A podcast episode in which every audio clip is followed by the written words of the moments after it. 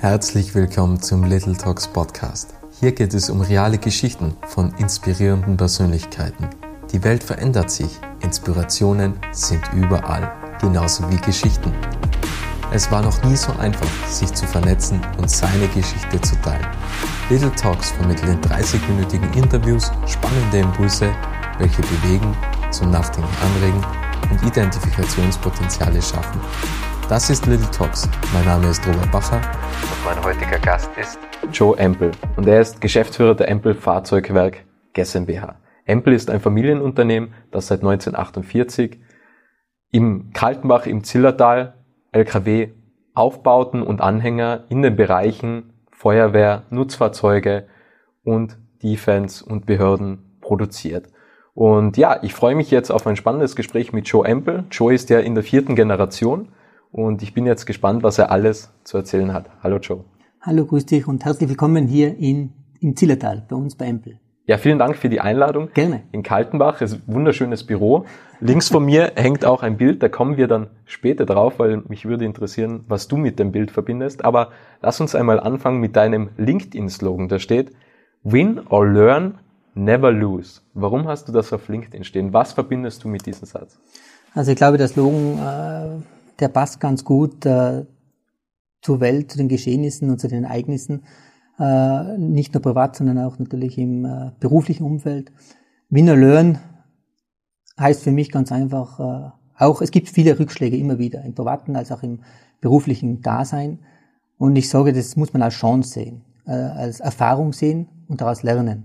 Aber man darf das nicht als Niederlage anerkennen und zu sagen, okay, jetzt habe ich was komplett falsch gemacht. Ich glaube, die es ist auch im, im beruflichen Leben so, eine gewisse Fehlerkultur muss gestattet werden. So habe ich das von meinem Vater übernommen oder gelernt bekommen, äh, auch Fehler machen zu dürfen, aber aus den Fehlern zu lernen und das dann als Erfahrung wahrzunehmen. Das heißt, zu lernen und nicht zu sagen, ich habe was verloren, ich habe verloren, weil jede, jedes, was ich immer, was, wenn ich was falsch gemacht habe oder einen Fehler gemacht habe, kann man daraus wieder positive Schlüsse ziehen. Und das ist genau der Satz, das Verständnis für mich dahinter wie geht ihr mit der Scheiterkultur im Unternehmen um? Also ist es da gewollt, dass es, weil es sind ja immer wieder neue Anforderungen da von den Kunden und man muss sich ja immer wieder auf die neuen Anforderungen einstellen. Man hat einen sehr, sehr hohen Qualitätsanspruch. Wie geht ihr da mit dem Scheitern um? Also gibt es das oder wie sieht Scheitern jetzt zum Beispiel bei Empl aus oder wie ist die Lernkurve, sagen wir mal so? Also Scheitern, Scheitern äh, ist immer, wenn man Fehler macht. Also ich persönlich, ich spreche jetzt auch von mir persönlich, äh, habe immer wieder, wo ich im Jahr, ich habe im Jahr 2000, fangen wir so an, ich habe im Jahr 2000 bin ich in die Firma eingestiegen, äh, im, war damals anfänglich im Marketing tätig und habe recht früh dann äh, 2003 äh, von meinem Vater schon die ersten äh, Vertriebsgebiete im Export äh, bekommen. Das ist der Mittlere Ost, den er auch aufgebaut hat und den weiterzuführen. Und äh, natürlich als junger, motivierter äh, Verkäufer äh, macht man sehr viele Dinge, wo man sagt, okay, ich probiere das einfach und, und schaue, ob das funktioniert. Und äh, auch wenn mein Vater damals vielleicht auch schon gewusst hat, okay, das wird nix, äh, hat er gesagt, ja, probier das, mach das und, und äh, du siehst ja, was da rauskommt. Und äh, das und, und da geht man halt sehr viele Lehrkilometer, läuft man, ja, sehr viel Klinkenputzen, wie auch immer, und sammelt aber dabei sehr viele Erfahrungen. Und man macht auch den einen oder anderen Fehler, wo man sagt, okay, das hätte jetzt besser nicht angeboten oder das hätte besser anders gemacht oder besser gemacht. Äh, und äh, und das soll erlaubt sein. Und das äh, will ich auch meinen Mitarbeitern vermitteln, dass, dass, dass, man, dass man solche Fehler machen darf. Schlecht ist natürlich, wenn man aus den Fehlern nicht lernt und dieselben Fehler ständig wieder macht. Da muss man dann auch Regeln vorschieben und das dann auch äh, äh, ja, stoppen, sage ich jetzt mal. Aber, aber im Großen und Ganzen soll man Fehler machen dürfen. Fehler natürlich, wenn es wirklich um das unternehmerische Risiko geht oder um das Unternehmen geht oder Existenzen geht, natürlich, dann muss man dann schon davor eingreifen. Aber äh, wie gesagt, Fehler braucht man, um daraus zu lernen, um sich zu verbessern und äh, ja, und deswegen glaube ich, ist es der richtige Weg. Wie vorhin angesprochen, du bist jetzt in der vierten Generation. An was denkst du, wenn du das Wort Familienunternehmen hörst? Also was geht da durch deinen Kopf? Äh, Familienunternehmen haben immer Vor- und Nachteile, sage ich jetzt einmal. Das ist zum einen der Fluch und Segen zugleich. Die Familie ist ein gewaltiger Vorteil, ist ein gewaltiger Rückhalt, äh, es ist eine gewaltige Vertrautheit. Äh, was man natürlich vielleicht bei einem Konzern oder wie auch immer nicht hat, man hat strikte Regeln, strikte Prozesse, äh, ist aber mehr dann auch ähm, gebunden an Quartalszahlen und so weiter und so fort. Beim Familienunternehmen äh, sage ich immer, entscheidet man äh, mehr in Nachhaltigkeit. Ja. Ich muss nicht nächstes Jahr unbedingt nochmal den Gewinn oder den Ertrag oder die Umsätze steigern. Ja. Wenn ich jetzt investiere, schaue ich, dass das die Investition nicht für die nächste Quartalszahl ist, sondern für die nächsten Jahre ist, für, für, für die nächsten Generationen ist, wenn ich was aufbaue. Und da ist die Denkweise einfach unterschiedlich zu, zu Großkonzernen, sage ich mal. Und deswegen äh, ist, das, ist das natürlich ein Vorteil. Und kann natürlich auch ein Nachteil sein, weil natürlich, je enger man ist, Bruder und Schwester, sage ich jetzt mal, also jetzt nicht in, in sinnbildlichen, sondern auf, äh, in der Verwandtschaft, sage ich jetzt mal, kann es natürlich zu unterschiedlichen Meinungen kommen und, und das ist oftmals dann ganz gut, dass es dann auch wieder immer wieder äh, richtige Familiensitzungen gibt, wo die, einfach die Themen auch angesprochen und geklärt werden. Das findet so statt und das ist ganz gut.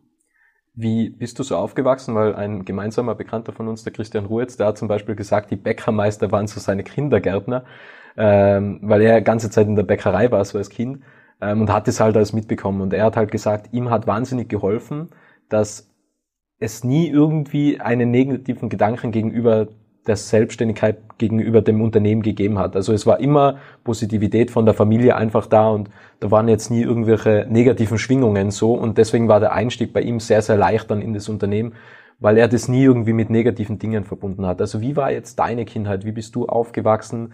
Was hast du so mitbekommen? Das war ein bisschen anders, sage ich jetzt mal. Also ich bin nicht in, der Firma groß geworden, wenn ich es jetzt mit dem Christian äh, vergleichen darf.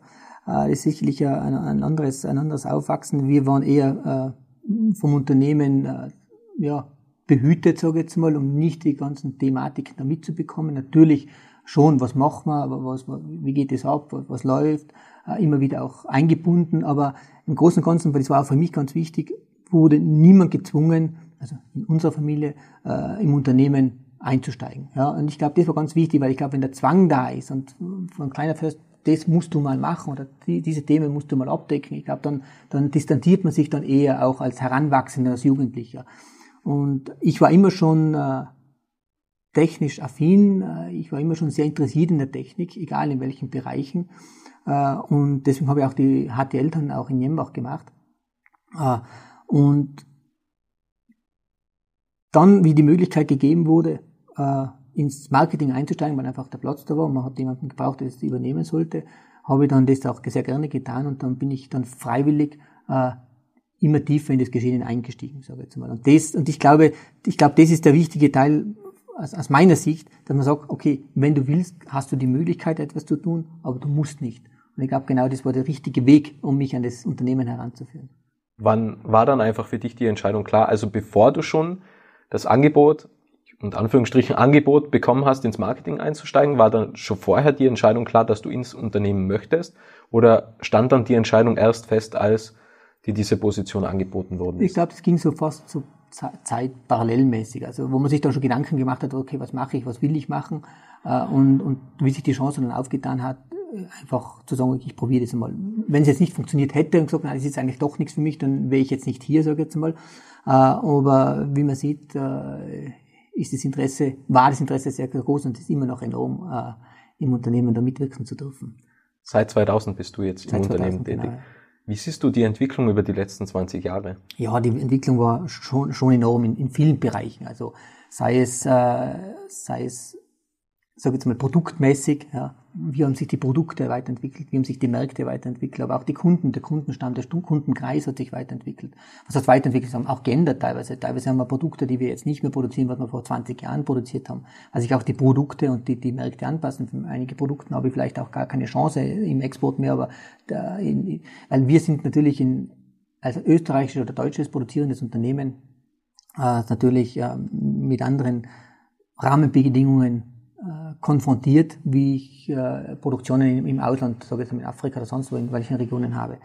Und äh, somit müssen wir uns schon auf unsere Flexibilität, auf unser Know-how und auf unsere hohe Qualität dann auch äh, beziehen und konzentrieren. Und das ist genau der richtige Weg, als, als äh, Vorreiter zu, zu agieren, ja, als äh, Problemlöser zu agieren, ähm, mit gewissen Entwicklungsleistungen äh, an den Markt zu gehen. Und äh, das war eigentlich der Erfolg. Und wir sind ja kein Serienhersteller. Wir, wir von, vom, vom Großvater weg produzieren wir ja äh, kundenspezifische Produkte in hoher Qualität. Ja. Wir, wir haben kein Serienprodukt XA, was ich da jetzt äh, in Serie produziere und vielleicht zwei, drei Optionen habe und das dann auf den Markt werfe, sondern wir produzieren nach Auftrag. Das heißt, der Kunde sagt, ich habe dieses und jenes Problem, kannst du mir da was äh, produzieren und genau das machen wir. Wie sieht es dann aus, also wenn ein Kunde jetzt eine Anfrage zum Beispiel schickt oder eine Bestellung, wie ist dann der Zyklus? Also wo geht dann der Auftrag zuallererst hin und wie ist dann so der Prozess? Also wie, wie sind da die Schritte? Es ist, es kann man vielleicht nicht wirklich äh, vereinheitlicht bei uns, weil wir haben diese drei großen Bereiche, wenn ich es so nennen darf. Wir sind in der Nutzfahrzeugbranche tätig, wo wir groß geworden sind, was der Großvater gestartet hat, sind aber eher dann auch regional unterwegs. Dazu zählen da die ganzen Bauwirtschaftskipper, Mulden, äh, Pritschen, Pritschenkran, aber auch natürlich der äh, Güterverkehr im Lebensmittelbereich, Verteilerverkehr.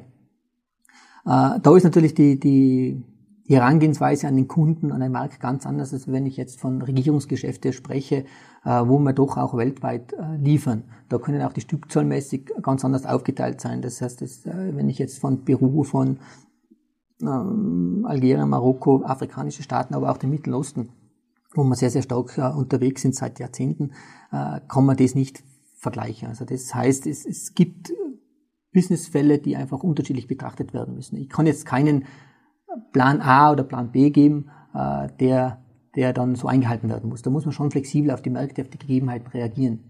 Ähm, manchmal sind wir als Ampel komplett Anbieter, das heißt, ich biete mit LKW an, also LKW inklusive Aufbau. Manchmal sind das zwei Rechnungsgeschäfte, wo der Kunde sagt, ich habe einen LKW, kannst du mir den Aufbau drauf machen äh, und so weiter und so fort. Also es gibt, es gibt keinen konkreten Ablauf, so muss ich das eigentlich sagen.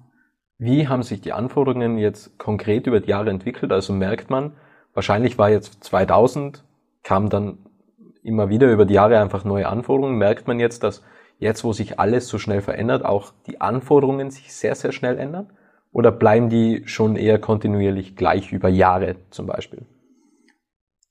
Nein, sag jetzt mal. Also die, die Anforderungen im Bereich IT und äh, Softwareentwicklung ändern sich schon sehr schnell. Wenn man, mhm. wenn man, wenn man dann im Bereich für die, was nehme ich jetzt als Beispiel, die, die Feuerwehr äh, hernimmt, wo, wo sich natürlich ursprünglich das ganze manuelle Steuerung äh, zur Campussteuerung hinentwickelt hat. Und jetzt sprechen wir über ein vernetztes Feuerwehrfahrzeug. Hat sich in den letzten zehn Jahren schon sehr extrem viel mehr getan wie die letzten 30 Jahre davor. Also das muss man ganz oft sehen. Also mit dieser, mit der Integration der Software und Softwarelösungen oder Elektronik, ja, ist einfach schnelllebiger geworden. Das muss man ganz offen sagen. Also sag, und da sprechen wir jetzt schon von, von vernetzten Feuerfahrzeugen. Ursprünglich war die, die manuelle Bedienung natürlich, was äh, Stabilität natürlich erzeugt und alles drum und dran. Dann kam diese Campussteuerung für die Feuerwehrfahrzeuge, die dann als Display dann von manchen Leuten verhasst, sage ich jetzt mal, von anderen wieder hoch gelobt, natürlich auch in den Generationen, die wieder das nicht gewohnt waren, damit umzugehen.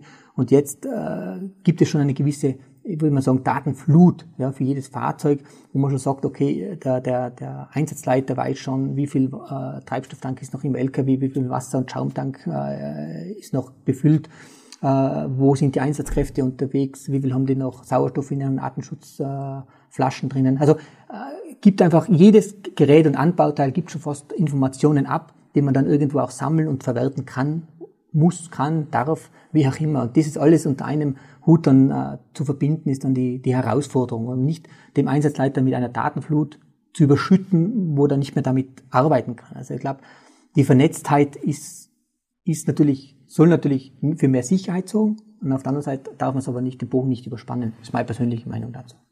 Wie sichert hier die Qualität, wenn es jetzt beispielsweise neue Anfragen gibt für Dinge, was ihr vorher noch nie gemacht habt? Also, weil ich stelle mir das immer sehr, sehr schwierig vor bei etwas Neuem mhm. die Qualität zu sichern. Und ihr steht ja auch für Qualität. Wie macht ihr das? Also wie geht ihr da vor? Und was ist jetzt, wenn zum Beispiel mal nicht die Qualität stimmt? Also wo wir ja wieder vielleicht unter Anführungsstrichen beim Scheitern sind. Ja, ich glaube nicht, dass man da von der, also Qualität äh, muss man da sehen. Also es ist nicht die Verarbeitungsqualität. Also die Verarbeitungsqualität, die Prozesse, die Maschinen, mit denen wir arbeiten, aber auch die Mitarbeiter müssen hochprofessionell sein. Ich glaube, die Verarbeitungsqualität muss den Standard den wir fordern, den wir uns selber auferlegen, einfach bringen. Ja? Das ist die Verarbeitungsqualität. Natürlich bei Neuentwicklungen gibt es immer funktionale Themen, ja, wo man sagt, okay, das hätte mir jetzt anders vorgestellt, das muss anders funktionieren.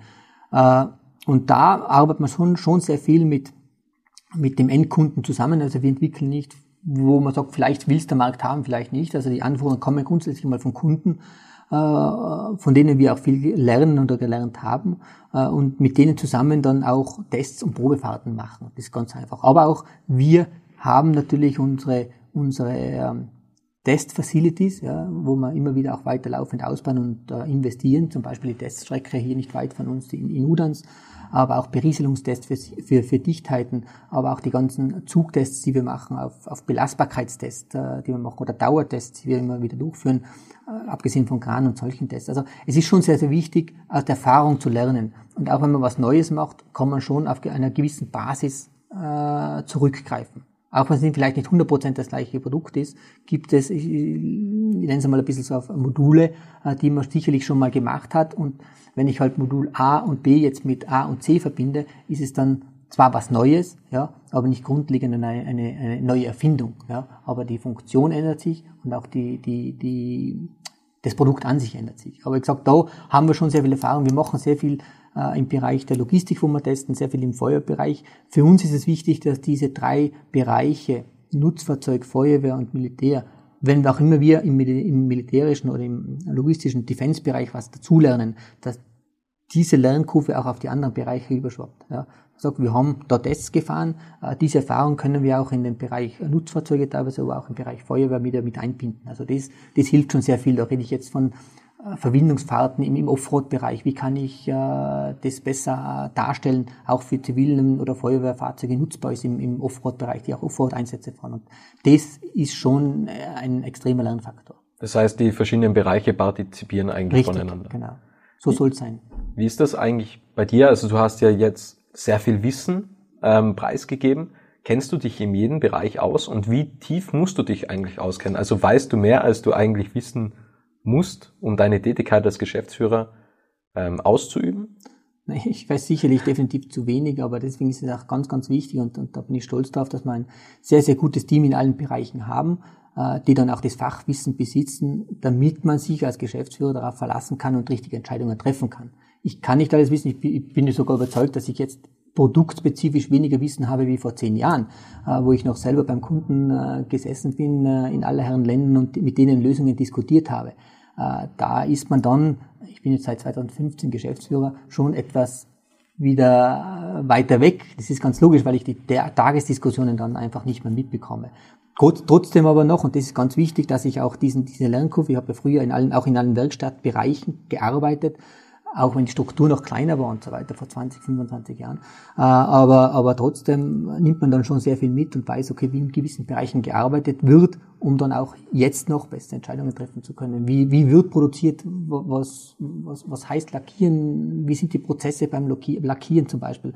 Oder wie, wie, wie entsteht ein Koffer, ein, ein Lebensmitteltransportkoffer? Äh, wie läuft das Schweißen ab? Was macht der Roboter? Und so weiter und so fort. Also, wenn man mal die, die Prozesse hat, und die, die Ausbildung in der, in der Basis hat, dann kann man auch sehr gut entscheiden, glaube ich. Also dann, man darf sich nicht alles natürlich vorsagen lassen und alles glauben. Man kann auch kritisch hinterfragen, was auch wieder mein Job ist. Äh, aber schlussendlich, wie gesagt, ist ein gutes, funktionierendes Team und das traue ich mir ganz laut zu sagen, äh, haben wir und auf dem zu vertrauen und auf dem aufzubauen. Was würdest du sagen, macht einen guten Unternehmer und Geschäftsführer aus? Also was bedeutet es auch für dich, Unternehmer und Geschäftsführer zu sein?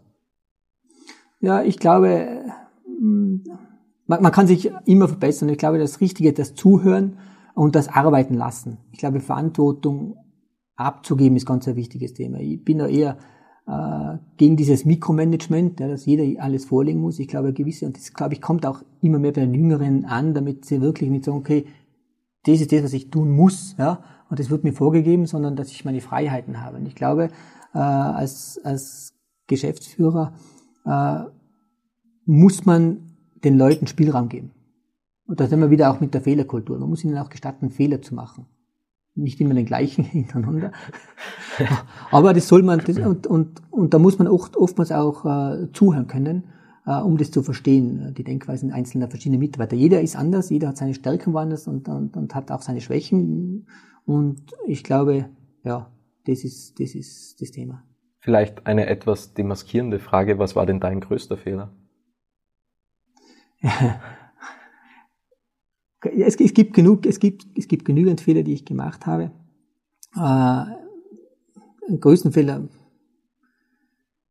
äh, das müsste jetzt, das ist eine gute Frage. Habe ich selber noch gar nicht so im Detail drüber nachgedacht, muss ich ganz offen sagen. Aber ich weiß, dass ich, mein Fehler ist sicherlich, wenn es jetzt nicht ein konkreter Fehler ist, aber dass ich oftmals zu ungeduldig bin. Das kann ich auf alle Fälle unterschreiben, dass es mir oft zu wenig schnell geht. Und, und, und obwohl ich immer predige, dass Jungen die Geduld fehlt, ja, weil sie es einfach nicht mehr gewohnt sind, auf etwas zu warten, äh, entdecke ich das bei mir schon oftmals auch, dass man einfach eine Veränderung, die man dann anstoßen will und, und was umsetzen will, in einer gewissen Größe, wie wir es natürlich jetzt schon sind mit 600 Mitarbeitern, einfach oftmals zu langsam geht. Und das, glaube ich, ist, ist ein persönlicher Fehler, den ich habe und mir immer wieder selber vor Augen halten muss, ja, ich muss da auch Geduld zeigen.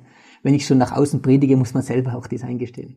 Wie ist es dir vor allem dann in der Corona-Zeit gegangen? Weil ich war, also ich würde jetzt sagen, ich bin nicht mehr so ungeduldig, wie ich es einmal war. Also mir hat die Corona-Pandemie extrem geholfen, weil wo dann irgendwie der erste Lockdown war, habe ich einen Bekannten angerufen und habe gesagt, hey, in der Woche ist das vorbei. Ja, also das war meiner jungen Naivität geschuldet. Eventuell. Ich glaube, da waren wir alle gleich.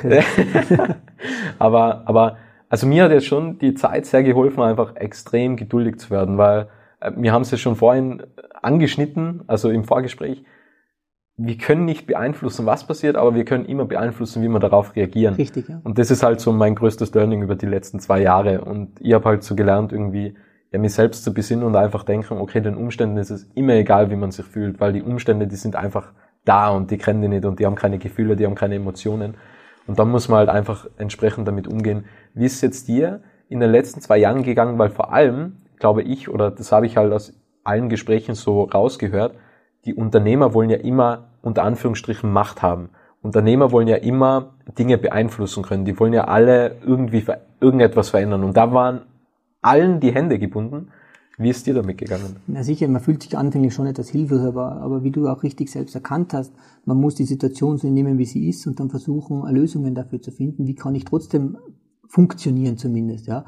Äh, egal ob das dann gewesen ist, dass man sagt, weil wir haben ja auch sehr viele Fahrzeuge, die wir eigentlich exportieren, anfänglich der, äh, von der Krise. Viele Fahrzeuge, die, die Kunden konnten nicht mehr kommen, die vertraglich geregelte Abnahme in Kaltenbach zu machen, damit wir verschiffen können, damit wir auch wieder die, die, die, die, die finanzielle äh, Abfertigung machen konnten, also die Verrechnung und so weiter und so fort. Äh, und, und da hat man halt auch gelernt, wie, wie kann ich da schnell reagieren, wie, was kann ich machen. Und da haben wir dann schon sehr schnell umgestiegen auf komplette Videoabnahmen. Also wir haben komplette Fahrzeuge mit Videos äh, gefilmt, Funktionen gefilmt, äh, Livestream gemacht und dann wirklich die vertragliche Abnahme, wenn sie auch nicht vor Ort äh, stattgefunden hat, dann durchzuführen. Und äh, da gehört es natürlich auch dazu, den Kunden zu überzeugen, dass das genauso gut ist und, und sonst haben wir, weil wir nicht genau wissen, wann das wirklich dann stattfinden kann. Weil wie du richtig sagst, da hat schon mal jeder gesagt, okay, in einer Woche ist es vielleicht in einem Monat, aber es zieht sich jetzt schon seit zwei Jahren durch. Und gesagt, und da ist ihm wichtig, dann auch schnell reagieren zu können, schnell Ideen zu finden, wie kann ich einzelne Problemfälle dann äh, so lösen, dass äh, man auch dann längerfristig oder mittelfristig damit arbeiten kann. Ist die Videoabnahme etwas, was vielleicht auch nach der Pandemie noch bleibt? Weil das ist mir schon aufgefallen, oder? Also es gibt halt einfach viele Dinge, was vorher ja unmöglich erschienen sind und dann sind sie einfach da und dann auf einmal geht's. geht's also. Nein, ich glaube, dass das, also ich persönlich bin nicht der Freund, ich sage es immer wieder, ich bin nicht der Freund von solchen Abnahmen, ja, aber von Videoabnahmen. Äh, weil ich, und das ist, das weiß nicht, ich glaube, das zählt nicht für unsere Branche oder meine Branche, äh, weil ich einfach ein, ein, ein, ein Freund des persönlichen Beziehung bin, des, des persönlichen Kontaktes bin. Äh, Videoabnahmen sind gut oder Videokonferenzen sind gut. Es hilft oftmals kleinere Fahrten zu Partnerfirmen oder auch zu uns ins, ins deutsche Werk. Einfach, ja, muss man nicht unbedingt machen. Ich spare mir Zeit und, und Reisekosten und, äh, und, und auch für die Umwelt vielleicht nicht schlechter, wenn ich nicht immer ins Flugzeug oder ins Auto steige und irgendwo hinfahre. Aber, aber im Grunde genommen für Abnahmen ist diese Interaktion von Menschen um und auf. Weil wenn ich am Fahrzeug stehe, und da geht es dann auch wieder um die Zukunft des Unternehmens und um, um, um zukünftige Geschäfte, wenn ich am Fahrzeug stehe, die Kunden da habe, ist es nicht wie bei einer Videokonferenz, fängt um 14 Uhr an und hört um 16 Uhr auf, ja, sondern da ist auch neben diesen ganzen Geschehnissen eine Interaktion. Dann man lernt den Partner, man lernt den Kunden besser kennen, man geht auf ihn viel besser ein, äh, man kreiert neue Ideen am Fahrzeug und das fehlt einfach bei, bei ja, solchen Videoabnahmen, also diese Interaktion. Ich glaube, das Ganze das Gleiche ist ja auch äh, dieses vielgelobte Homeoffice ur ursprünglich, ja, wo die Leute dann einmal gesagt haben, ja, eigentlich dann das Büro doch nicht schlechter ist. Ja. Natürlich gibt's Vor- und Nachteile, immer. Aber nur Homeoffice, glaube ich, bringt dem Unternehmen auch nicht wirklich viel, weil ich glaube, genauso diese Gespräche zwischen Tür und Angel, zwischen äh, einzelnen Mitarbeitern, Abteilungen, äh, sind sehr, sehr wichtig, dieser Austausch. Und der findet einfach von zu Hause nicht statt. Ja, und man bekommt auch viel mehr den Unternehmensspirit eigentlich mit, oder? Richtig, also ich glaube, dass das schon etwas Dinge, Prägendes ist, ja. ja. Na, deswegen sage ich, also Homeoffice ja, es gibt immer wieder Tätigkeiten, Arbeiten in gewissen Bereichen, überall ist es ja nicht möglich, äh, wo man sagt, okay, ich kann mich jetzt für einen Tag mal zurückziehen, wirklich ohne dass das äh, Telefon oder wir haben Großraumbüros, äh, wo ständig Leute aus und eingehen und ich habe eine Tätigkeit, wo ich mich konzentrieren muss und mache das von zu Hause und bin dann effizienter, bin ich dafür. Aber ich sage, dieses ständige Homeoffice, glaube ich, das bringt über lange Sicht nicht wirklich was und, und man braucht auch für ein Unternehmen die sozialen Kontakte zu den, zu den Kollegen, zu den Arbeitskollegen. Ja, weil man fühlt sich halt dann viel mehr. Also weil wenn die Empathie irgendwie verloren geht, dann also ich fühle es ja selbst, also wenn ich mit dem Kunden irgendwie ein Jahr lang nicht telefoniere, ja. es geht ja auch die Empathie immer mehr bei den E-Mails verloren. Natürlich sind wir im Hintergrund, man hat ja immer wieder mal persönlichen Kontakt gehabt, aber es ist halt immer wieder was anderes, wenn man diesen Kontakt wieder neu aufleben lässt, weil dann hat man immer so ein ganz anderes Gefühl. Man bekommt da einfach mit, was beschäftigt die Mitarbeiter, beziehungsweise was beschäftigt jetzt zum Beispiel den Arbeitskollegen, weil man das einfach, ja, wir sind ja alles Wesen, was Mitgefühl haben und Empathie haben. Ähm, das macht halt wahnsinnig viel aus und das geht auch, also so ist auch meine Wahrnehmung, geht auch total bei Videokonferenzen einfach verloren. verloren. Diese Empathie, weil jeder ist irgendwie in seinen eigenen vier Wänden und ja, das ist alles toll und das ist alles gut, aber andererseits so, man kann halt leichter etwas vorspielen, man kann einfach mal die Kamera abschalten und und und und da gibt's einfach viele Thematiken, weil dann die Empathie ein wenig verloren geht, sage ich jetzt mal. Genau, na sicherlich, also wenn speziell wenn es über einen längeren Zeitraum geht dann. Und das ist genau der Punkt auch, äh, was äh, auch kritisch war oder ist, äh, wenn die Reisetätigkeiten wir als exportierendes Unternehmen mit 75 oder über 75 Prozent Exportquote der Kundenkontakt, auch wenn man die Kunden schon kennt. Neue Kunden zu kreieren ist eh schwierig mit, über Video oder Anschreiben oder sonst was. Also aber auch die bestehenden Kundenkontakte muss man pflegen. Und da ist es unheimlich wichtig für uns, ständig vor Ort zu sein. Dorthin, wo wir liefern, mussten auch unsere Leute sein, um den Kunden, und auch wenn es gerade zum Hallo-Song ist und auch wenn sie gerade in einem Land sind wie ähm, Abu Dhabi, ja, dann ist es wichtig, dass man alle Kunden zu allen Kunden hingeht und nochmal einen Kaffee trinkt oder einen Tee äh, und sagt, okay, wie läuft's euch, wie geht's mit unseren Produkten? Die fühlen sich einfach wohler, die fühlen sich sicherer, aha, der, der, der Empel ist immer vor Ort, die Leute von, von Empel sind vor Ort, die fragen auch nach, die interessieren sich auch für ihr Produkt, interessieren sich für uns. Und das ist, glaube ich, ganz, ganz wichtig. Ja, und vor allem, es geht ja immer, also wenn wir jetzt beide irgendwie Stabilo-Marker äh, verkaufen, irgendwelche Textmarker zum Beispiel, dann gewinnt der, der was einfach sympathischer ist. Genau. Weil äh, es ist derselbe Textmarker, unter Anführungsstrichen. Natürlich, ihr bietet jetzt spezifische Produkte an und macht es ja immer auf Spezifikation des Kunden. Also das kann man jetzt nicht mit einem Textmarker vergleichen. Aber es gewinnt halt dann unterm Strich die, die Sympathie. Und was bietet mir der Mensch? Und es ist ja immer, Menschen kaufen immer bei Menschen und Kunden, das ist ja immer Beziehungsmanagement. Genau. Und das darf man ja nie vergessen. Das ist auch, das ist genau mein, meine Worte, sage ich jetzt mal, wo ich sage, es ist immer, jeder Verkauf ist auch eine, äh, zu einem gewissen Grad oder einem relativ hohen Grad eine Beziehungssache. Weil wenn ich jemanden nicht mag, kaufe ich da kein Produkt, egal wie gut das Produkt ist. Und da ist es ganz wichtig, eben, äh, diese, diese Bausteine wie äh, der persönliche Beziehung aufzubauen mit dem Kunden, aber auch natürlich das richtige Produkt zu haben, ja, Qualität zu, äh, zu bieten äh, und auch die Lösung anzubieten zu können. Das ist einfach der, der, der Grundstein.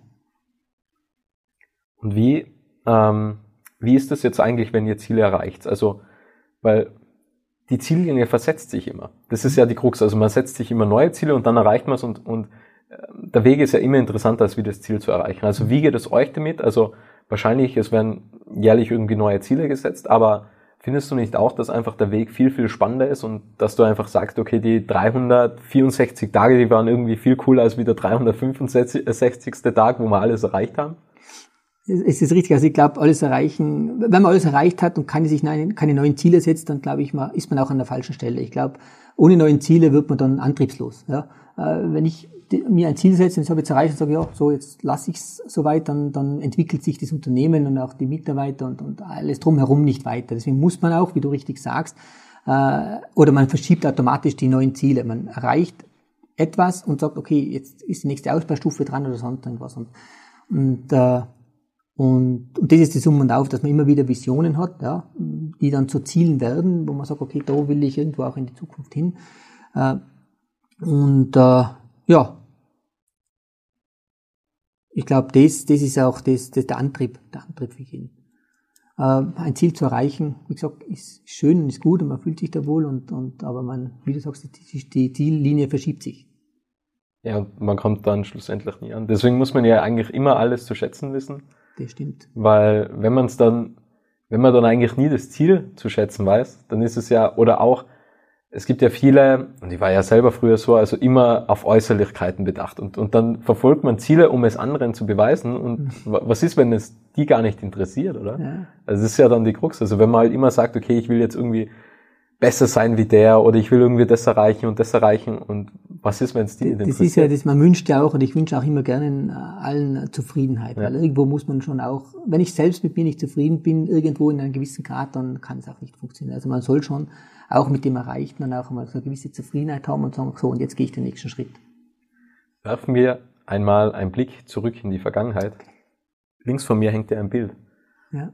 Was verbindest du mit dem Bild? Also das, das Bild zeigt, dass ich das vielleicht einmal kurz äh, erwähne, es ist der Großvater, ja, hinter, hinter seinem äh, Schreibtisch, äh, wie ich ihn auch noch gut im, im Kopf habe, weil er doch bis ganz zum Schluss immer wieder ins Büro gekommen ist, auch in seiner Pension, äh, um einfach zu schauen, um auch präsent zu sein, eine Runde durch äh, die Hallen zu gehen und auch, er hat ja auch alle Mitarbeiter natürlich persönlich gekannt äh, und mit denen zu sprechen. Und ich glaube, er war schon der Visionär, der alles aufgebaut hat. Zum einen nach seiner Rückkehr von seiner Gefangenschaft äh, nach dem Zweiten Weltkrieg angefangen hat, äh, die landwirtschaftlichen Anhänger zu bauen aus den Restbeständen der Armee und solche Themen.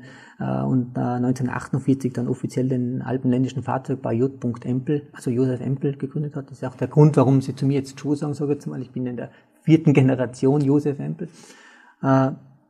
Und er war natürlich schon der, was äh, immer Visionen gehabt hat mit dem erst, erstbereift, äh, erst luftbereiften Anhänger zum Beispiel auf äh, Messen schon gefahren ist und gesagt hat, nein, nicht nur Tirol, sondern man kann schon auch nach Wels und, und andere Themen äh, probieren und, und, und gesagt haben, wir müssen Lösungen kreieren, wir müssen Lösungen finden und äh, ja, einfach da ein Vordenker war und die, diese, diese Marschrichtung, ja, äh, nicht in die Serie äh, zu verfolgen und immer sagen, wir müssen äh, Lösungen für den Kunden finden ja, und sich in dieser Nische zu bewegen.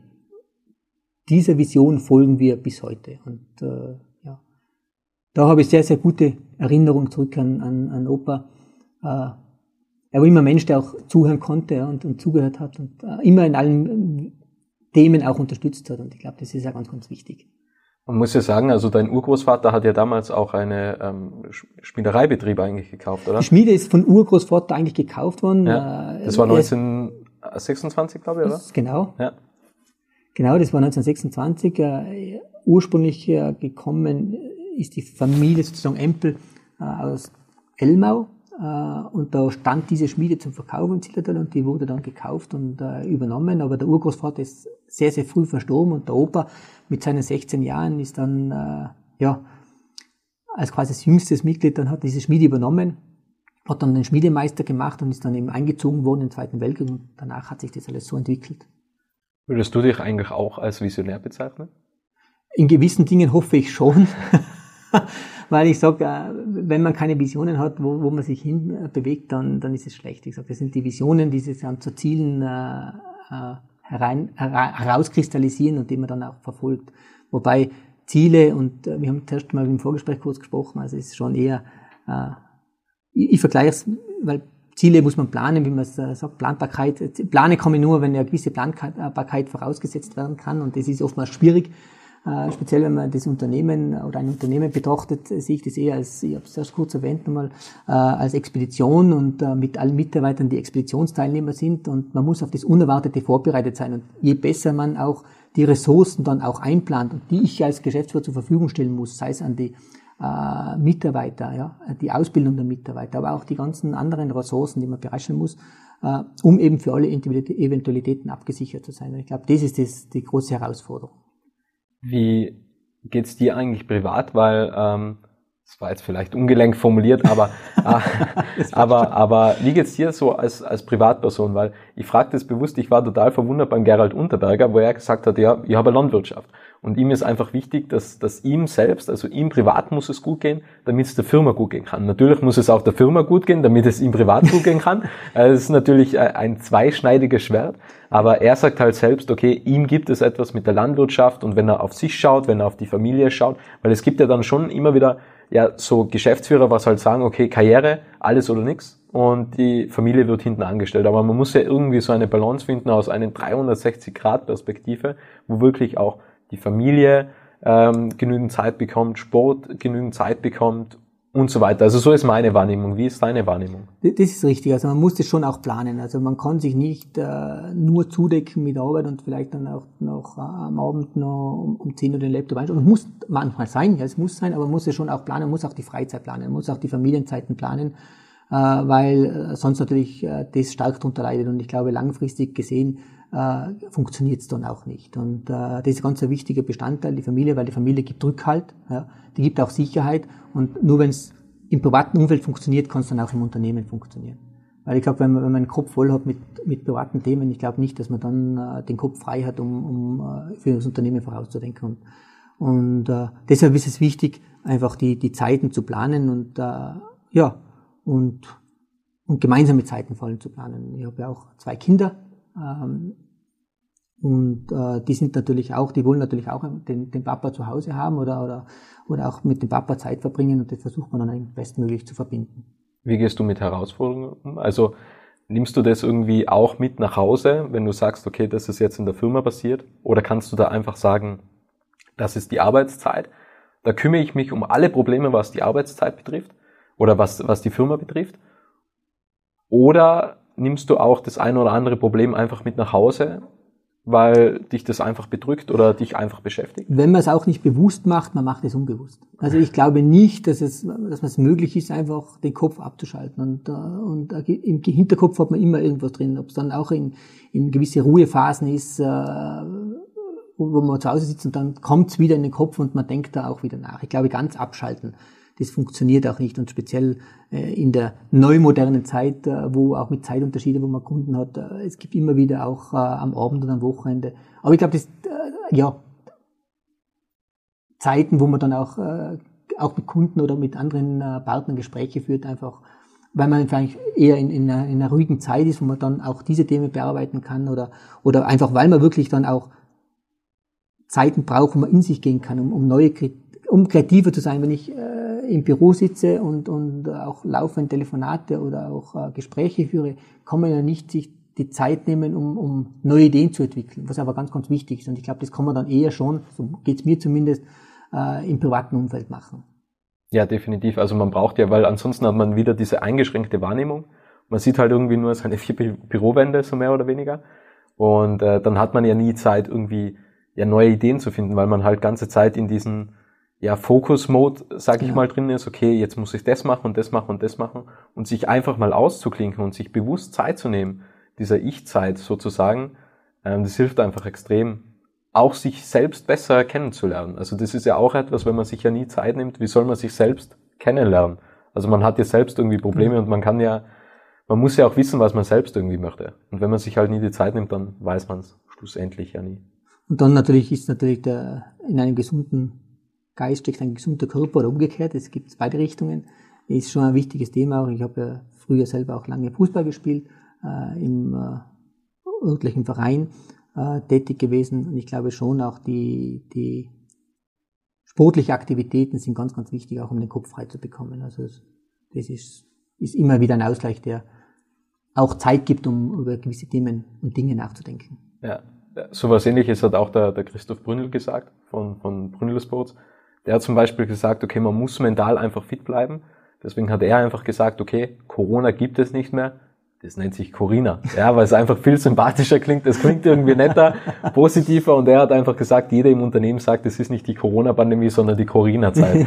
Und dann klingt das Ganze schon sympathischer. Und, und du lachst ja auch. Ja, also, wahr, ja. Und äh, da ist es halt einfach so, man geht halt ganz einfach an, ganz anders an die Sache ran. Und, und es ist einfach wichtig, dass man sich ja einfach mental immer wieder, also, weil im Endeffekt die Gedanken können wir, also ich formuliere es immer so, man kann zwar den Körper, den verteidigen wir immer. Wenn ich dich jetzt, machen wir jetzt nicht, aber wenn ich dich jetzt schubsen würde, dann verteidigst du dich. Das ist automatisch so. Was wir aber nie verteidigen, das ist eigentlich unsere Gedankengut. Ja, also da lassen wir einfach alles blind rein und das ist halt die Krux. Und wenn man sich da halt mehr mit dem beschäftigt und auseinandersetzt, dann stimme ich den Christoph Bründel absolut zu, dass er einfach sagt, okay, das ist die Corona-Zeit und die lasse jetzt irgendwie so wenig Negativität wie möglich in den, in den Kopf rein. Soweit möglich, ja. Ja. Ähm, wir nähern uns dem Ende. Ich habe zum Ende hin immer eine ganz bestimmte Frage und zwar, was möchtest du noch sagen? Also ich, also diese Frage ist, ist momentan, also jetzt in der, in der Zeit, sage jetzt mal, äh, wo wir jetzt von der Carolina sprechen, oder? Heißt ja, die? genau, so heißt sie.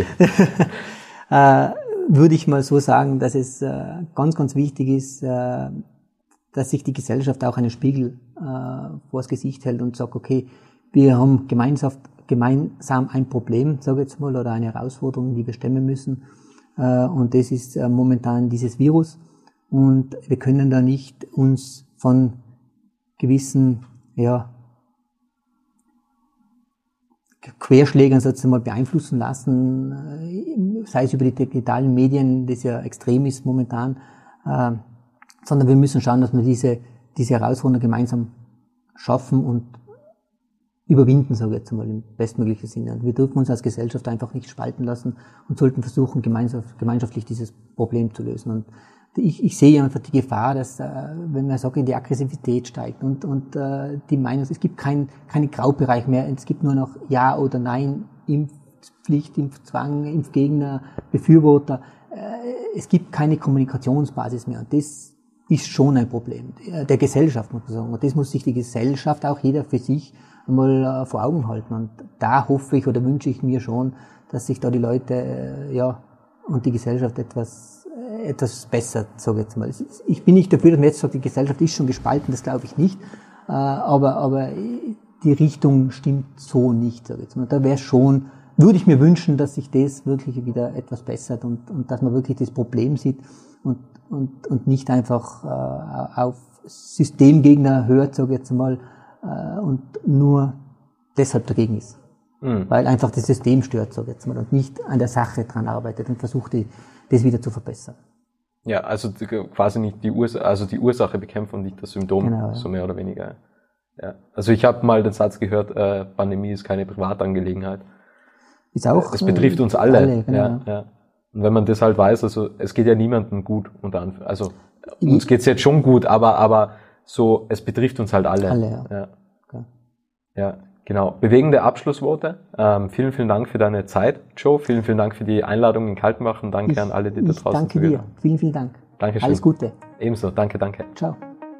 Schön, dass du den Podcast bis zum Ende angehört hast. Wenn dir diese Folge gefallen hat, kannst du den Podcast gerne abonnieren.